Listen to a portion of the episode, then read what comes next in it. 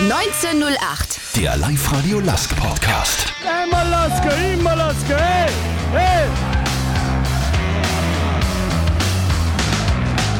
Mit Wolfgang Müller. Servus, grüß euch, hallo, herzlich willkommen zum Live-Radio Lask Podcast 1908.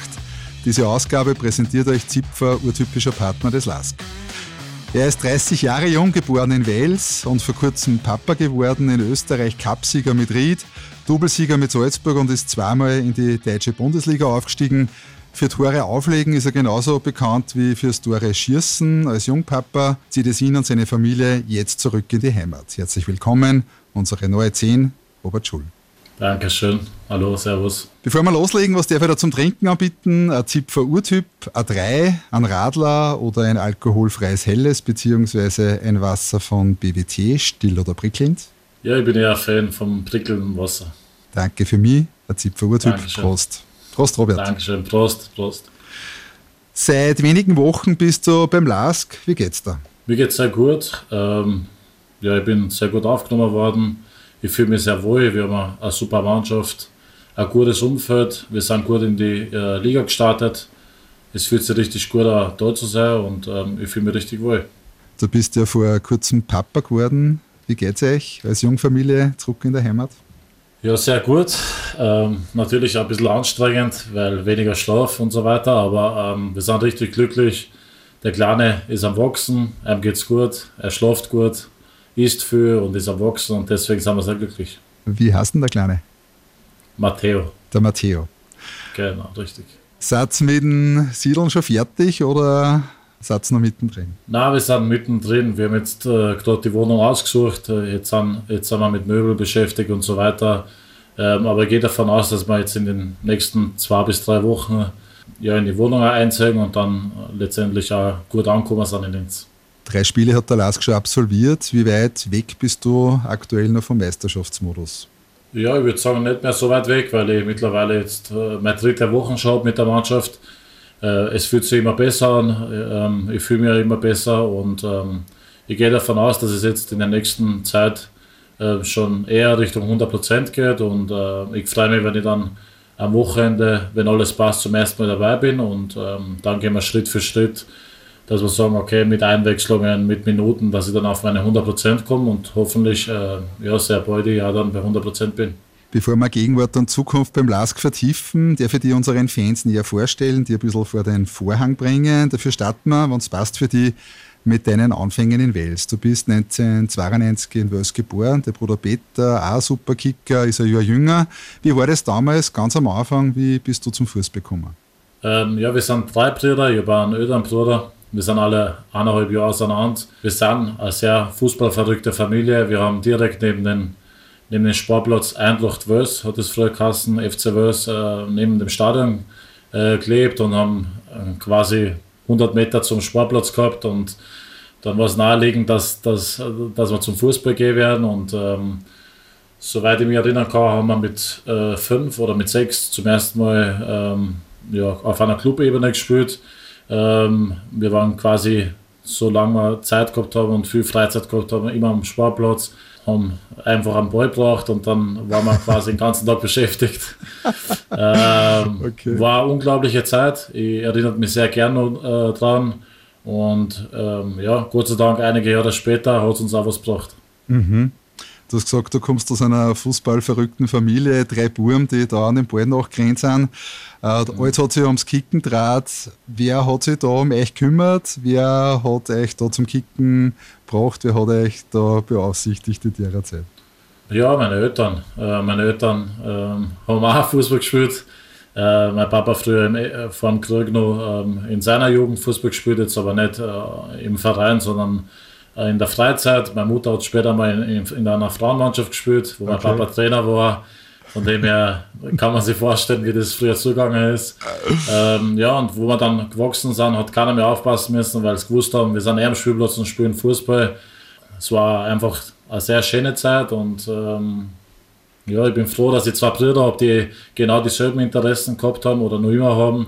Und ähm, wir verstehen uns sehr gut und äh, ich glaube, dass wir ja, eine sehr gute Familie haben, die, die gut zueinander halten und äh, das hat damals mit dem Fußball angefangen.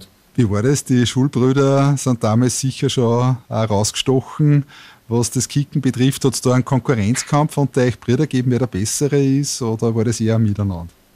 Nein, das war eher miteinander am Spielplatz, weil da zu der Zeit waren noch einige Kinder am Spielplatz und äh, du musst dich quasi immer durchsetzen, dass du dann ja, spielen darfst. Mhm. Und von dem her haben wir eigentlich quasi immer die Besten gespielt und du hast halt immer schauen müssen, dass du die Spiele gewinnst, dass du am Platz bleibst. Und ähm, ja, damals hat es schon angefangen, dass die einfach durchsetzen hast müssen. Und ähm, Gott sei Dank haben wir das damals schon gemacht und das war, das war quasi der, der Beginn von einer Profikarriere. Dann der Schritt zum Verein. Wie, wie war das damals? An was kannst du da nur erinnern, so an, den, an die ersten Schritte, wie du zum Verein gekommen bist? Ja, erstmal kann ich mich erinnern, dass ich, glaube ich, mal ein, zwei Monate mittrainieren habe dürfen, ohne dass ich einen Spielerpass gehabt habe und ich sehr ungeduldig war, bis der Spielerpass da gekommen ist. Ähm, ja, und ja, umso glücklicher war ich dann, wo ich mein erstes Spiel, äh, erstes Spiel gemacht habe für, für den FC West oder für Eintracht West damals. Mhm. Ähm, und ähm, ich habe mir nichts Schöneres vorstellen können, wie, wie Fußball spielen und ähm, ich bin auch sehr ungern in die Schule gegangen, sondern ich wollte eigentlich immer nur Fußball spielen und, und Gott sei Dank hat es dann auch später gereicht für einen Fußballprofi. Da bist du dann alle Nachwuchsmannschaften durchgegangen ab der U13. Parallel warst du Kooperationsspieler der Fußballakademie Linz. Was ist aus der Nachwuchszeit bei dir hängen geblieben? Das war ja auch der erste Kontakt mit Linz, beziehungsweise auch mit den Schwarz-Weißen. Genau, also ich habe damals ganz normal, glaube mit der U7 angefangen, dann U8, U9, U10, dann kommst du mal in die U12 und in gewissen Auswahlen, Oberösterreich-Auswahl, LAZ und so weiter. Und ähm, ja, damals, wo wir dann fertig waren mit dem LAZ, kommst du in die Auswahl, in die Akademie. Und ich war damals in der Akademie Oberösterreich. Das hat ja damals noch nicht zum Last gehört. Und äh, für uns war relativ klar, dass wir, oder früh klar, dass wir in so eine Akademie rein wollen und dass wir schauen wollen, dass wir im besten Fall Fußballprofis werden. Und ähm, für uns, nicht nur für mich, sondern für meine Brüder war der Traum, dass wir, dass wir irgendwann mal für den Lask spielen und dass das dann ja, ein paar Jahre später dazu kommt, ist natürlich umso schöner. Mhm. Vor der Wechsel dann aber mit 17 oder 18 dann nach Ried, was relativ schnell gegangen ist, 2010 Pflichtspieldebüt gegen die Wiener Austria im Cup, kurz darauf im September auch noch 2010 Debüt in der ersten von den Rieder im Cup und am 3. Oktober dann Debüt in der Bundesliga gegen Salzburg. Ja, da erinnert ich mich noch sehr gerne dran, weil äh, ich habe das damals nicht glauben können, wo ich nach meinem letzten Spiel äh, gegen SV Ried Akademie U19 mit Linz gespielt habe und äh, äh, damals das Angebot, dass Ried gekommen ist, äh, habe ich erstmal nicht so glauben können, dass ich wirklich ein Angebot habe für einen Profispieler, dass ich in einem Profikader dabei bin. Und dann hat es ja erstmal eine Zeit da, dass ich im Training mit zurechtfinde. Und ja, du kannst dir dann vorstellen, wie nervös du bist, wenn du als Oberösterreicher äh, kurz davor stehst, äh, in der Bundesliga zu spielen und früher das nur aus dem Fernseher kennengelernt hast. Und es war ein Wahnsinnsgefühl und das werde ich mein Leben nie wieder vergessen. Der Lars wartet ja seit 1965 auf einen weiteren Titel. Ein Highlight für die war sicher der Cupsieg mit Ried 2011. Genau, wir haben ja eine sehr erfolgreiche Zeit damals gehabt mit, mit der SV Rührt, für die ich auch sehr dankbar bin, muss ich ganz ehrlich sagen. Ähm, ich habe da dreieinhalb Jahre unglaubliche Zeit gehabt. Äh, wir waren zweimal äh, im Cup-Finale, einmal haben es gewonnen, einmal haben wir verloren. Äh, sind zweimal Herbstmeister geworden. Äh, ja, wie gesagt, meine ersten Profispiele, äh, mein erster Titel war unglaublich und ich bin sehr dankbar, dass ich das damals erleben habe dürfen. 2013, 14 dann in der Winterpause der nächste große Schritt, Vertrag bei den Bullen und Double mit Salzburg. Genau, eigentlich war damals, ja, das war nicht so geplant, dass ich, dass ich innerhalb von Österreich wechseln will, weil mein Traum immer schon war, nach Deutschland zu gehen und in der deutschen Bundesliga zu spielen. Aber ich damals äh, äh sehr gute Gespräche geführt habe mit Roger Schmidt, der war damals der, der Cheftrainer bei Salzburg. Und ähm, ja, ich nach dem Gespräch heimgefahren bin und, und mein Gefühl so gut war, dass ich gesagt habe, okay, ich muss das machen. Und, äh, aber wie der Roger dann damals entschieden hat, dass er im Sommer dann Salzburg verlost war, für mich relativ schnell klar, dass ich, dass ich auch nach Deutschland gehen will und ähm, ist dann auch gut geklappt. Genau, nach einem halben Jahr dann der Wechsel zu Kräuter Fürth mit der Saison mhm. 2014-15 in die zweite deutsche Bundesliga. Du hast dann drei erfolgreiche Saisonen dort gespielt, 85 Spiele und 19 Tore beführt. War mein erster Step in Deutschland. Ähm, früher war es noch nicht so, dass so viele Österreicher in Deutschland gespielt haben. Da musste ich erstmal durchsetzen. Äh, früher haben sie noch gedacht, ja, da kommt der Österreicher, der kann nur Skifahren. ähm, umso schwieriger war es, dass die durchsetzt. Ähm, aber war im Nachhinein auch äh, eine sehr, sehr gute Zeit. Ich habe hab einen deutschen Fußball kennengelernt. Du musst dich erstmal durchsetzen dort. Das ist mir dann auch relativ gut gelungen und äh, es war eine sehr schöne Zeit. Danke mal so weit. Gleich sprechen wir mit Robert Schul über seine schwierige Zeit in Hoffenheim, seine tollen Erfolge in Berlin und Bochum, ein besonderes Jahr in den Emiraten natürlich, seine etwas überraschende Heimkehr nach Oberösterreich. Als Partner des LASK interessiert uns nicht nur, wer gewonnen hat, denn wir sind LASK, genau wie du. Urtypisch Zipfer. Juli 2017 dann der Wechsel zu Hoffenheim mit einem Karriereknick, eine Schambeinentzündung zu Beginn im Kraichgau hat dich zurückgeworfen. Du hast ganz wenig Einsatzzeit bei Julian Nagelsmann gekriegt. Eine sehr durchwachsene Saison im Nachhinein. Das stimmt, ähm, sehr durchwachsen. Ähm, war eine schwere Zeit, eben mit meiner Schambeinentzündung. Ähm, dass du erstmal so lange draußen bist, das war für mich leicht, weil ich Gott sei Dank bis dahin noch gar nicht verletzt war und ich eigentlich ähm, Woche für Woche ähm, auf der Tribüne gesessen bin und eigentlich ja, mein, den, den Spielern zugeschaut habe, die was meinen Traum gelebt haben. Äh, nichtsdestotrotz habe ich mich dann zurückgekämpft und in der Rückrunde hat es dann äh, für fünf oder sechs äh, Einsätze gereicht. Äh, Im Nachhinein würde ich aber sagen, dass das fast mein, mein bestes Jahr war, weil ich so viele Sachen gelernt habe, weil ich einen unglaublichen Trainer gehabt habe, der heutzutage bei Bayern München ist, der äh, sicher in den nächsten Jahren noch sehr erfolgreich äh, sein wird und von dem habe ich sehr viel lernen können. Von der Zeit, wo du verletzt warst, äh, wie man auf seinen Körper achten muss, mentale Stärke und so weiter. Also das hat mich sehr, sehr viel weitergebracht in meiner Karriere und ähm, im Nachhinein würde ich sagen, dass, dass mir das für weitere Stationen sehr viel geholfen hat. Ein Jahr später, im August 2018, dann die Leihe zur Union Berlin und das sehr erfolgreich Aufstieg nach der Saison 18-19 in die Bundesliga nach Relegation gegen Stuttgart. Wie war das Jahr in Berlin bei den Eisernen? Ja, unvergesslich. Ähm, wir sind mit, mit Union Berlin zum ersten Mal in der Vereinsgeschichte aufgestiegen. Union Berlin war eigentlich bekannt, dass das eine sehr gute Zweitligamannschaft waren und äh, immer eher ein bisschen was hat, dass sie in die Bundesliga aufsteigen. Und äh, damals, wo, wo ich mich dann entschieden habe, zur Union zu wechseln, war für mich klar, dass ich unbedingt mit einer aufsteigen will in die Bundesliga, dass ich das schaffen will. Und dass uns das dann gelungen ist, war Wahnsinn, äh, wie man sich das vorstellen kann, mit, mit so, solchen geilen Fans, was Union hat, mit so einer Power, was die haben, äh, war das ein, Wahnsinnsjahr oder ein wahnsinnige zehn Monate.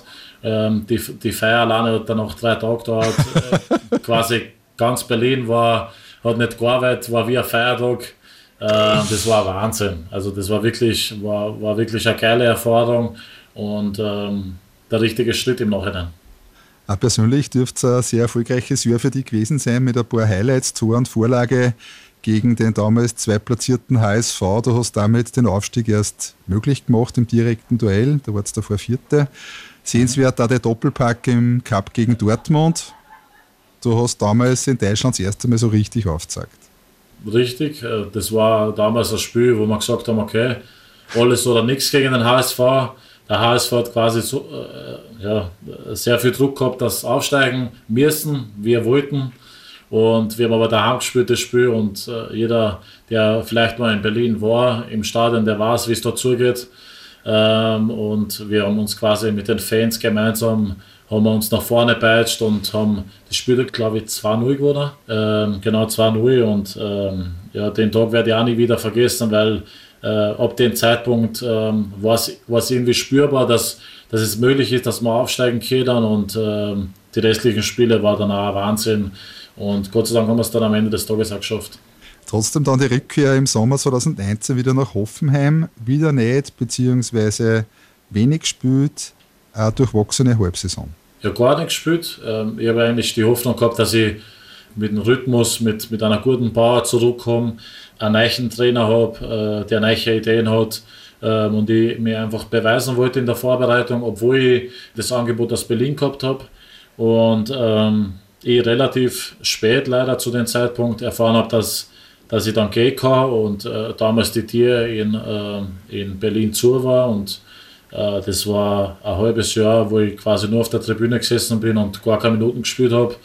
Und das war quasi das, das schlimmste Halbjahr, das, was ich erlebt habe in meiner Fußballkarriere. Du hast dann relativ rasch reagiert im Jänner 2020, der Wechsel nach Bochum. Ein halbes Jahr zum Ankommen, sage ich jetzt einmal im Nachhinein, in der Folgesaison 2020-2021, dann vermutlich die bisherige Saison der Saisonen. 16 Tore, 16 Vorlagen in 34 Spielen für den Revierclub Meister und Aufstieg in die erste Bundesliga. Schaut nach einer sehr, sehr erfolgreichen Zeit in Bochum aus. Wie war für die die Zeit im Ruhrpott? Ja, wie war es? Äh, damals haben mich sehr viele Leute gefragt, was ich eigentlich mache. Dass ich von Hoffenheim zum Vorletzten nach Bochum wechsle in die zweite Liga, obwohl ich quasi vor sechs Monaten aufgestiegen bin. Und, ähm, aber ich damals äh, das Gefühl gehabt habe, dass ich nach Bochum wechseln muss, weil ich, weil ich in der Mannschaft so viel Qualität gesehen habe, dass ich gesagt habe, das kann gar nicht sein, dass die Vorletzter sind. Und äh, wie du schon richtig gesagt hast, habe ich nach den sechs Monaten, wo ich gar nicht gespielt habe, habe ich erstmal zwei, zweieinhalb Monate gebraucht, bis dass ich angekommen bin, bis dass ich meinen Rhythmus gefunden habe. Ähm, und wir dann souverän, glaube ich, Neunter geworden sind, obwohl wir Vorletzter in der Winterpause waren. Also das war schon ein Wahnsinn und ähm, damals im Sommer auch schon Optionen gegeben hat, dass ich wieder weiter äh, wechsle zu einem anderen Verein, aber wir dann als Mannschaft so stabil waren, dass wir gesagt haben, okay, wenn wir so zusammenbleiben wie jetzt zum Schluss äh, in der Rückrunde, dann, dann ist da wirklich was möglich für das nächste Jahr. Genau, und das, das war, glaube ich, dann auch äh, quasi das, das Wichtigste in der Mannschaft, dass wir gewusst haben, wenn wir so zusammenbleiben, wenn wir so arbeiten wie in den letzten Monaten nach Corona, weil da, ist, da war ja Corona, ähm, dann ist wirklich was möglich. Und ähm, der Team Spirit, den wir damals gehabt haben, der war unglaublich, obwohl die Mannschaft jetzt nicht von den Charakteren so einfach gewesen war. Ähm, der Trainer das damals sehr, sehr gut gemacht haben und wir auch eingespielter Haufen waren. Und ähm, wie man weiß, wenn der Team Spirit passt und, und die Mannschaft eingespielt ist, dann ist sehr, sehr viel möglich. Und äh, die Saison war nicht nur für mich quasi perfekt, sondern auch für, für die ganze Mannschaft. Wir sind Meister geworden, wir haben einen schönen Fußball gespielt. Wir haben, glaube ich, sehr, sehr viele Tore gemacht, waren, glaube ich, auch mit vorne äh, an meistgeschossenen Toren, äh, haben mit einer sehr, sehr jungen Innenverteidigung quasi die beste Defensive gekauft. Also da hat es auf allen Statistiken, waren wir quasi in den Top, Top 3 und da sieht man, was, was möglich ist, wenn, er, wenn eine Mannschaft eingespielt ist und einen Team Spirit hat und der eine für den anderen bereit ist zum Leiden. Und äh, das war ein Wahnsinnsjahr für mich. Und äh, ja, da bin ich auch sehr dankbar dafür, weil es war nicht einfach damals nach den sechs Monaten, wo ich gar nichts gespielt habe, dass ich dann sage, okay, ich wechsle nach Boden zum Vorletzten und steige eineinhalb Jahre später äh, in die Bundesliga auf. Das hätten damals, wenn du, wenn du das angesagt hast, hätten sie die für verrückt erklärt, aber ähm, im Fußball muss man an sich glauben, an die Mannschaft glauben und das haben wir gemacht und deswegen haben wir es geschafft. Du hast das gerade vorher von der unglaublichen Atmosphäre bei Union äh, schon angedeutet. Kurz zu den Fans in Deutschland. Was waren da deine persönlichen Highlights mit den Fans von Fürth, Berlin, Bochum? Was sind so Schmankerl, Anekdoten, die da, da auf die Gache einfallen? Ich würde sagen, bei jedem Verein äh, waren die Fans gut, waren die Heimspiele äh, ja, irgendwie ja interessant, weil jeder Club hat, ähm, hat verschiedene Fans gehabt und da meine ich so äh, von der Stimmung her. Und ähm, klar, für mich sind die besten Fans in Deutschland die Union-Fans, da, da gibt es nichts drüber zum Stellen. Ähm, ich habe leider die Bochum-Fans nicht so erleben können, weil wir damals im Corona-Jahr waren. Aber ich würde sagen, dass jeder Fans oder jede Fangruppe was Spezielles hat. Was Spezielles kann ich jetzt gar nicht sagen, aber ich habe immer sehr ruhig gefühlt bei den Heimspielen, weil die Stadien meistens ja, voll waren. Mhm. Du hast vorher gesagt, äh, Aufstieg mit Union war drei Tage Party in Berlin. Nehmen uns einmal ein bisschen mit. Wahnsinn. Äh, meine Eltern, das äh, Relegationsspiel, also das Rückspiel war quasi am Montag oder Dienstag und meine Eltern haben ähm, natürlich gearbeitet und ich habe aber meinen Eltern gesagt, die sollen bitte dabei sein, weil ich, das, äh, weil ich das Erlebnis einfach mit meiner Familie teilen will. Meine Frau ist damals von Frankfurt äh, von der Arbeit früher weggeflogen, dass zum Spiel kommt. Äh, meine Brüder waren im Stadion, mein bester Freund war im Stadion und äh, nach dem Schlusspfiff äh, kriege ich jetzt noch immer Gänsehaut, wenn ich, wenn ich daran denke, das war Wahnsinn. Ich habe gar nicht gewusst, wohin ich laufen sollte. Alle Fans, eine auf dem Platz und äh, die, die Nacht danach, danach kann man sich vorstellen, war sehr flüssig. Ähm, und dann haben wir die nächsten zwei Tage auch äh, weitergefeiert und ähm, wie gesagt, wenn ich mich heute noch daran erinnere, wenn ich mir Videos anschaue, dann kriege ich noch immer Gänsehaut und das werde ich sicher nie wieder vergessen. Voll cool. Dann für viele ein überraschender Cut statt erste deutsche Bundesliga mit Bochum bis in die Vereinigten Arabischen Emirate zu Al-Ittihad Kalba. Ein Jahr am Persischen Golf. Das war sicher eine ziemlich neue Umgebung für die und die Frau. Genau, genau. Also ich habe hab damals schon eine Anfrage gehabt, dass aus so einer Region noch ein Union-Aufstieg und äh, damals war das für mich kein Thema und ich habe aber immer schon mal gesagt, dass ich gerne irgendwo am, am, am Meer spielen will, am, äh, wo, wo quasi 350 Tage im Jahr äh, Sonne ist und dass ich einfach den Fußball dort einmal kennenlernen will. Es hat jetzt gar nichts mit Dubai zu tun, sondern es hätte auch gern Spanien sein können, Italien oder sonst was. Aber ich habe gesagt, äh, damals noch ein Unionaufstieg, wenn es nur mal kommen sollte, dann werde ich länger darüber überlegen. Und ähm, ja, ich bin damals noch am Aufstieg nach Dubai geflogen, ich habe mir das angeschaut und äh, habe mich dann auch dafür entschieden. Und ich muss im Nachhinein sagen, dass es eine unglaubliche Lebenserfahrung war. Äh, nicht nur für mich, sondern für meine ganze Familie. Dass ich sehr dankbar bin, dass ich eine, eine ganz, ganz andere Kultur lernen habe äh, können. Und das wird für meine Zukunft mal sehr, sehr weiterhelfen. Und ich bin froh und stolz, dass ich das gemacht habe damals. Du hast einmal in einem Interview gesagt, äh, positive Erfahrung im arabischen Raum. Was sind nach dieser Saison deine bleibenden Eindrücke aus der Zeit in den Emiraten? Ja, einfach, dass dort äh, der, der Fußball, der Wert vom Fußball äh, weit, weit weg ist, wie der in Europa. Dass einfach die Lebensart von den Menschen dort, die Einstellung zum Fußball ganz, ganz anders ist. Das war ja ein Schock für mich am Anfang und du sehr, sehr lang brauchst, dass die umstößt. Aber das auch zum Verstehen, warum das so ist, warum die Menschen so leben, warum die Menschen äh, Fußball so, so wenig Aufmerksamkeit schenken.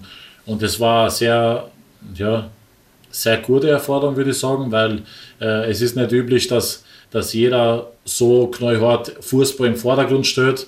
Und das habe ich damals kennenlernen dürfen. Und äh, das Leben außerhalb ähm, ist ähm, gar nicht so, wie, wie das viele Leute äh, beschrieben haben, beziehungsweise wie wir im Internet gelesen haben, dass es keine Frauenrechte gibt. Ganz im Gegenteil, meine Frau äh, hat ganz alleine auf der Straße am Abend spazieren können und ihr hat keiner was gemacht. Also vom Leben her haben wir uns sehr wohl gefühlt, aber der Fußball war, war schon ein krasser Unterschied. Mhm. Wie darf man sich das vorstellen, Fans oder besser gesagt die Zuschauerkulisse, das Interesse am Fußball und der Ligabetrieb?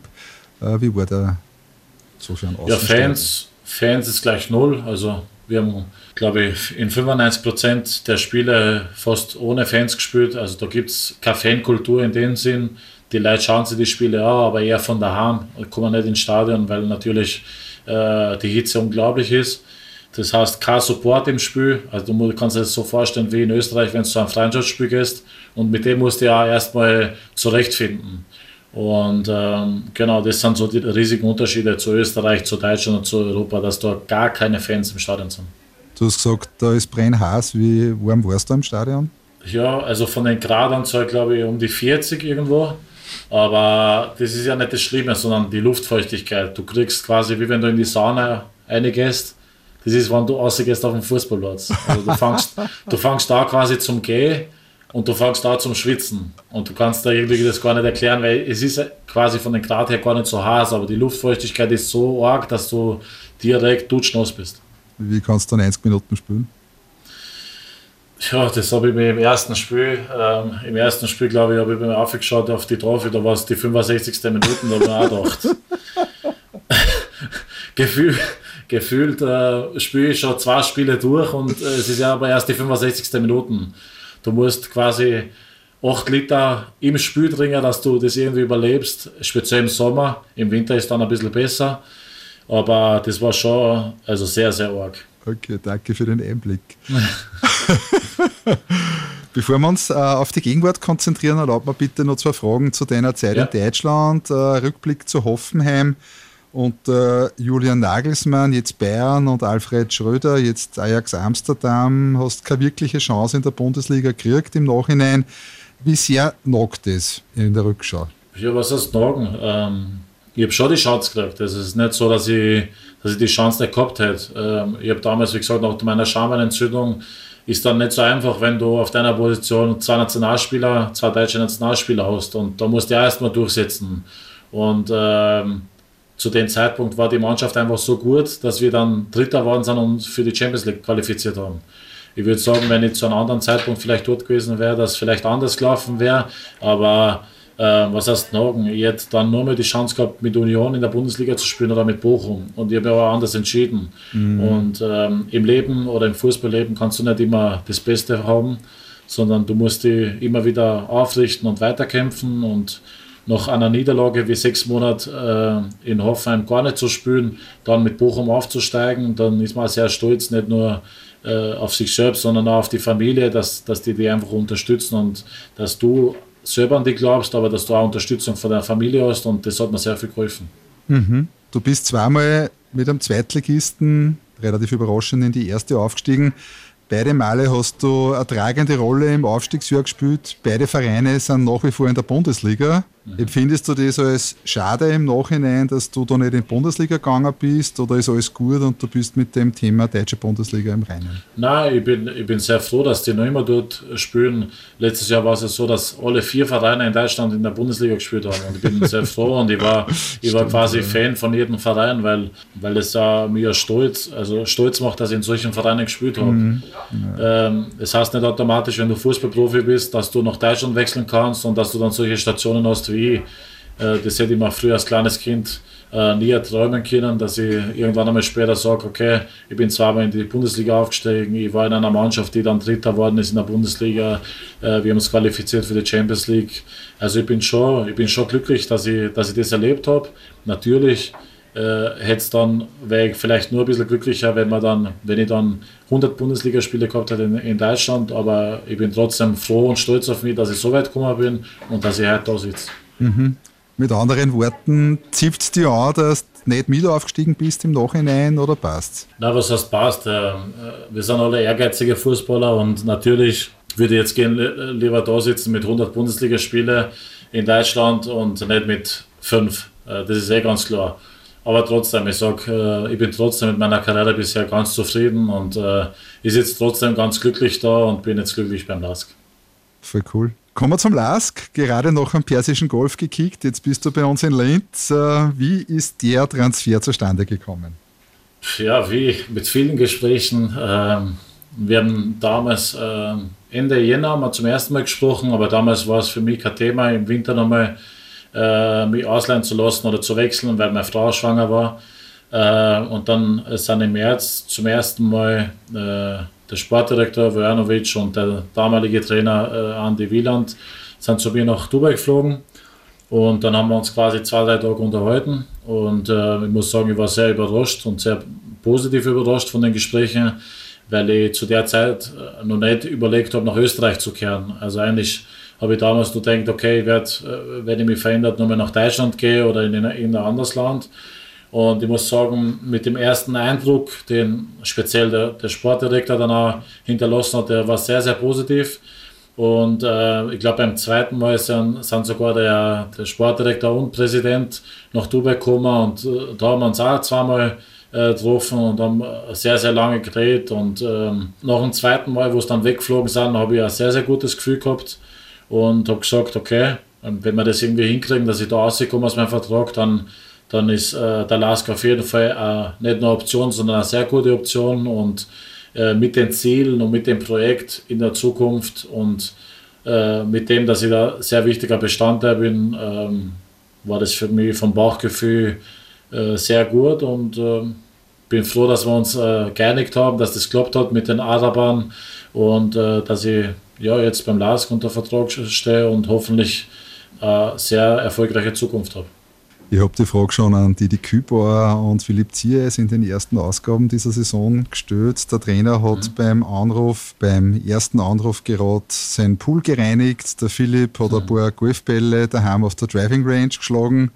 Wann mhm. und wie war der erste Kontakt mit dem Sportdirektor? Ich bin damals vom Training heimgefahren. Also ich habe nicht direkt in Dubai gespielt, sondern ich habe eine Stunde zum Fahren gehabt und ich war gerade am Weg heim und dann hat mein, mein Handy geleitet und dann ist am Ende gestanden, ja, äh, Sportdirektor Radovan Vojanovic, äh, hi Robert, wir würden gerne mal mit dir telefonieren, wann hast Zeit? Und dann war eh relativ schnell, dass wir geredet haben. Und äh, wie gesagt, damals war es für mich noch nicht so eine Option, zum Lachs zurückzukommen. Und äh, nach dem ersten Gespräch, also nach dem ersten Telefonat, nach dem ersten Treffen, dann beim zweiten Treffen, äh, war das Gefühl so gut, dass ich gesagt habe, okay, wenn das irgendwie klappt, dass ich aus meinem Vertrag komme, dass der Lask die Nummer 1 ist.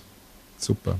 Bevor wir uns noch über den Schritt zum Lask genau unterhalten und was du mit den Schwarz-Weißen noch vorhast, die Lask-Fans können auch diese Saison bei uns online den Urtypen des Monats wählen und eine Kiste Zipfer gewinnen. Euer Gewinner im Juli ist unser kroatischer Neuzugang Marin Lubicic. Hi Lask fans, here is Marin Lubicic. Uh, thanks for your great support in the first weeks. Uh, I'm very happy that you voted for me and uh, that I'm your player of the month July. Uh, so hope to see you soon in the stadium again. Ab sofort könnt ihr den Urtypen des Monats August wählen. Details findet ihr auf liveradio.at. Mit 30 kommst du zurück in die Heimat. Du hast mir gesagt, mitverantwortlich dafür ist, dass du jetzt Papa geworden bist und als Jungfamilie wollt ihr möglichst neu am daheim sein. Richtig, ja. Ähm, wer, wer mich kennt und wer meine Frau kennt, weiß, dass für uns nichts Wichtigeres gibt als die Familie.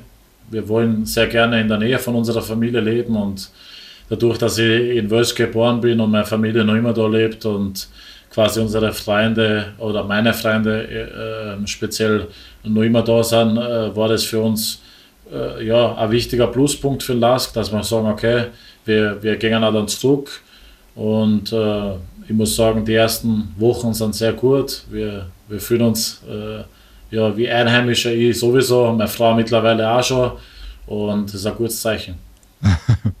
du bist vor ein paar Wochen in Linz angekommen wie bist du aufgenommen worden im Team? Wie war der Empfang in der Kabine?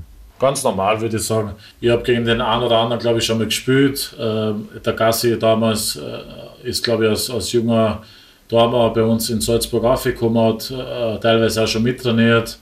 Äh, gegen den einen oder anderen habe ich schon gespielt. Ähm, ein paar Spiele haben mit meinem Bruder schon zusammengespielt, die habe ich auch schon mal getroffen. Von dem her war es ganz locker und ähm, nichts Spezielles. Wie gesagt, alle, alle Spieler waren sehr freundlich. Und äh, es war sehr einfach, dass ich ankomme in der Mannschaft. Die Reaktionen auf die Verpflichtung waren medial und bei den Fans von positiv bis euphorisch. Königstransfer, super Coup vom Sportdirektor und so weiter war zu lesen. Wie geht es da mit diesen Superlativen? Ich habe vor kurzem schon mal gesagt, dass mir relativ wenig interessiert, wie man den Transfer bezeichnet. Für mich ist sehr, sehr wichtig, dass ich zu einem Verein komme, der Ambitionen hat, der ein Neustadion baut, der eine gute Mannschaft hat, der ja, große Ziele hat. Und das war für mich nach dem Jahr in Dubai, dass ich gesagt habe, okay, ich brauche was, wo ich, wo ich sportlich gefordert werde. Und das ist beim LASK so. Und äh, wenn man jetzt die Vergangenheit nimmt, nicht das letzte Jahr, sondern die vergangenen Jahre, was der LASK alles geleistet hat, ist ein Wahnsinn. Und ähm, da wollen wir natürlich alle wieder hin. Und deswegen war für mich das Projekt, äh, dass ich sage, äh, ich will da mit dabei sein. Spürst du Druck, Verantwortung, überhöhte Erwartungshaltung? Ja, den Druck, den mache ich mir relativ, ja, ich selbst, weil ich will eine gute Leistung bringen, ich will äh, vorne weg, ich will die Mannschaft unterstützen, ich will meine Erfahrung mitgeben, ich will speziell die jüngeren Spieler mitnehmen, die besser machen, äh, weil ich damals auch in Dritt, wo ich Profi geworden bin, äh, war ich nicht der beste Spieler, sondern ich habe rund um mich erfahrene Spieler gehabt, die in schwierigen Situationen da waren und vorangegangen sind. Und genau das will ich will ich der Mannschaft mitgeben, ich will Vollgas geben und natürlich die Ziele erreichen, die wir uns gestellt haben. Du hast ja im Nachwuchs schon in Linz gespielt in der Fußballakademie und hast gesagt, damals war ein großes Ziel beim LASK zu spielen. Wie siehst du die Entwicklung des LASK in den vergangenen Jahren? Ich habe es vorher schon gesagt, sehr positiv. Ähm, ich meine, ich habe hab immer wieder mit einer Auge nach nach Österreich geschaut, äh, was machen die Räder, was machen die, die Laskler und äh, sehr positiv, wenn man sieht, wie oft international gespielt worden ist, wenn man sieht, was für Stadien wir jetzt kriegen, das ist ja Wahnsinn. Äh, und das in Österreich, ja, das muss erst einmal nachmachen. Und jetzt liegt es an der Mannschaft, dass wir einfach Gas geben und dass wir wieder besseren Fußball spielen wie vielleicht letztes Jahr und äh, mehr Erfolge haben, mehr Siege einfahren. Und dann bin ich mir sicher, dass das das neue Stadion mit der Mannschaft, die wir haben, äh, sehr viel möglich ist. Knapp aber doch lacht der Lask nicht von der Tabellenspitze durch den späten Ausgleich von der Austria. Jetzt spielen wir gegen WRC Rapid Sturm. Bom, bom, bom. Schaut nach einer Standortbestimmung in den kommenden Wochen aus. Wo wird die Reise hingehen? Ja, wo jetzt hingeht. Für uns ist einfach wichtig, dass wir von Spiel zu Spiel denken. Und äh, wenn ich das sage, dann meine ich das auch so, weil äh, die bringt es nicht, wenn ich heute schon in drei Wochen an, an Sturm denke und vielleicht an fünf Wochen in, äh, an Salzburg, sondern mhm. ähm, du wirst vorne dabei sein, wenn du quasi auch die kleineren Spiele gewinnst. Nicht nur, wenn du jetzt morgen äh, Sturm schlagst oder Rapid schlagst, dann heißt das lange nicht, dass du äh, im oberen Playoff mitspielst. Und das wissen wir. Und wir wissen auch, dass wir Woche für Woche nicht nur sagen, äh, wir haben eine gute Mannschaft, sondern dass wir auch hart arbeiten müssen. Und äh, wie gesagt, wenn wir von Woche für Woche gut arbeiten unter der Trainingswoche und am Samstag, Sonntag dann unsere Leistung zeigen und das Potenzial ausschöpfen, das was wir haben, dann bin ich mir relativ sicher, dass wir, dass wir eine sehr gute Saison spielen werden. Du hast das schon angekündigt am Anfang vom Podcast. Äh, es schaut nicht so schlecht aus, dass du am Wochenende schon dabei bist. Ich hoffe es, ja. Ähm, es ist jetzt noch nicht final entschieden, sondern äh, wir haben heute den ersten Trainingstag in der Woche gehabt. Äh, wir haben richtig Gas gegeben und ich habe mich richtig gut gefühlt. Dann schauen wir einfach, wie, wie der morgige Tag ist und der Freitag. Und äh, wenn ich mich so fühle wie heute, dann bin ich sicher einsatzbereit. Und, äh, aber wie gesagt, das werde ich dann mit dem Trainer besprechen und wir werden dann die beste Lösung für die Mannschaft finden. Generell, was dürfen wir uns her vom Lasker erwarten aus deiner Sicht? Dass wir besser an Fußball spielen wie letztes Jahr, dass wir äh, erfolgreicher sind wie letztes Jahr und wie gesagt, die Ziele, die was wir uns äh, gestellt haben, dass wir die auch erreichen. Und ich denke, wenn wir das alles singen mit der Mannschaft, mit dem Trainerteam, mit dem Stadion dann ab Februar, dann ist das äh, auch möglich. Und ähm, äh, unser Ziel ist es natürlich, dass wir im oberen Playoff äh, dabei sind, aber wir wissen auch, dass wir sehr viel dafür tun müssen. Nur kurz zu deinem Plänen, Zielen und Träumen? Du bist jetzt 30. Was möchtest du unbedingt nur einmal machen als Kicker? Gibt es da irgendwas, wo nur ein Hackel fällt auf deiner persönlichen Liste? Ja, ich will, in erster Linie habe ich mir entschieden, dass ich einen langen Vertrag beim LASK unterschreibe und das habe ich bewusst so entschieden, weil ich einfach denke, dass das Potenzial vorhanden ist. Und wenn du mich heute fragst, was ich will, ist, dass ich bis zum letzten Tag vielleicht in meiner Karriere Vollgas für den LASK gebe und dass wir sehr erfolgreich in den nächsten Jahren sind. Ich habe gehört, dass du auf alle Fälle dir wünschst, nur mal mit dem Bruder Peter in einer Mannschaft zu spielen. Klärst du das oder soll ich das mit dem Wujo aussprechen? äh, eine gute Frage. Ähm, ja, das ist ja kein Geheimnis. Nicht, nicht nur von mir, sondern auch von Peter seiner Seite, von unseren Eltern, von unserem großen Bruder. Wir alle wünschen uns, dass wir mal zusammenspielen ob das dann tatsächlich beim Lask ist, werden wir sehen. Wie gesagt, wenn du mich heute fragst, dann würde ich mir wünschen, dass ich mit dem mal zusammenspiele, aber das entscheidet nicht ich, das entscheidet nicht du, das entscheidet ganz alleine, ganz alleine der, äh, die Verantwortlichen und der Peter dann letztendlich selbst. Und wie gesagt, wenn ich dann irgendwie helfen kann, dann werde ich das natürlich machen, aber ich hoffe, dass der Traum irgendwann in Erfüllung geht. War natürlich mit ein bisschen Augenzwinkern. Ja. Ähm, im Frühjahr geht es ins neue Stadion, du hast das schon angesprochen vorher, ein Jahrhundertprojekt wird wahr. Ganz Linz ist heiß drauf, auf der Google wieder Spiele zu sehen oder zu in diesem tollen neuen Schmuckkästchen. Für euch heißt es natürlich auch entsprechend am Platz zu liefern. Ja, ganz klar. Ähm, wir müssen den Grundstein bis dahin legen, dass wir, dass wir einen guten Fußball spielen und erfolgreich sind. Und ich glaube, mit dem Umzug dann, dass so viel Euphorie entsteht, dass wir sagen, dass das unser Zuhause ist und wenn die anderen Mannschaften nach Linz kommen, dass Respekt haben müssen. Und äh, ich glaube, dass wir alle sehr motiviert sind und wenn man sieht, was für Stadion äh, der LASK baut, dann ist das ein Wahnsinn und wir freuen uns alle drauf, aber nicht nur wir, glaube ich, sondern jeder LASK-Fan und ich kann es kaum erwarten, bis das wir umziehen. Robert, du hast äh, einmal für drei Jahre unterschrieben. Was hast du mit dem Lask noch vor? Dass wir einfach in dem Jahr sehr erfolgreich sind, dass wir wieder im oberen Playoff mitspielen, nach der letzten Saison, die was nicht gut war. Und äh, natürlich uns Step by Step zu verbessern. Und wer dann einmal oben dabei ist, der will natürlich auch weiter vorne dabei sein. Und, äh, aber wir wissen, dass wir erstmal äh, den Grundstein dafür legen müssen. Und das ist harte Arbeit. Und dann denke ich, dass mit der Mannschaft, die wir haben, ist, ist sicher das möglich. Abschließend, was dürfen Sie die Fans von dir erwarten? Ja, einfach, dass ich, dass ich meine Qualitäten am Platz bringe. Und das heißt, dass ich die Mannschaft mitziehen kann, dass ich äh, Ruhe ausstrahle, äh, dass ich in wichtigen oder in, in unruhigen Phasen des Spiels einfach mehr Ruhe ausstrahle und natürlich, dass ich das eine oder andere Tor unseren Stürmern auflege und vielleicht das eine oder andere Tor selber schieße. Aber am meisten, wenn du mich fragst, will ich äh, sehr, sehr viel äh, Siege einfahren. Robert Schul, danke dir für die Zeit und deine Einblicke. Viel Gesundheit für die Familie. Eine wunderschöne Anfangszeit mit Sohn und Gattin in der Heimat. Alles Gute für die heurige Saison und viele tolle Momente in Schwarz-Weiß. Dankeschön vielmals. Schönen Tag noch. Ciao. Danke. Wenn euch was am Herzen liegt, ich freue mich auf euer Feedback als Voicemail unter podcast.liferadio.at. Danke, Robert. Super war's. Also, Dankeschön. Ja, ciao, servus, danke, ciao. 1908. Der Live-Radio Last Podcast.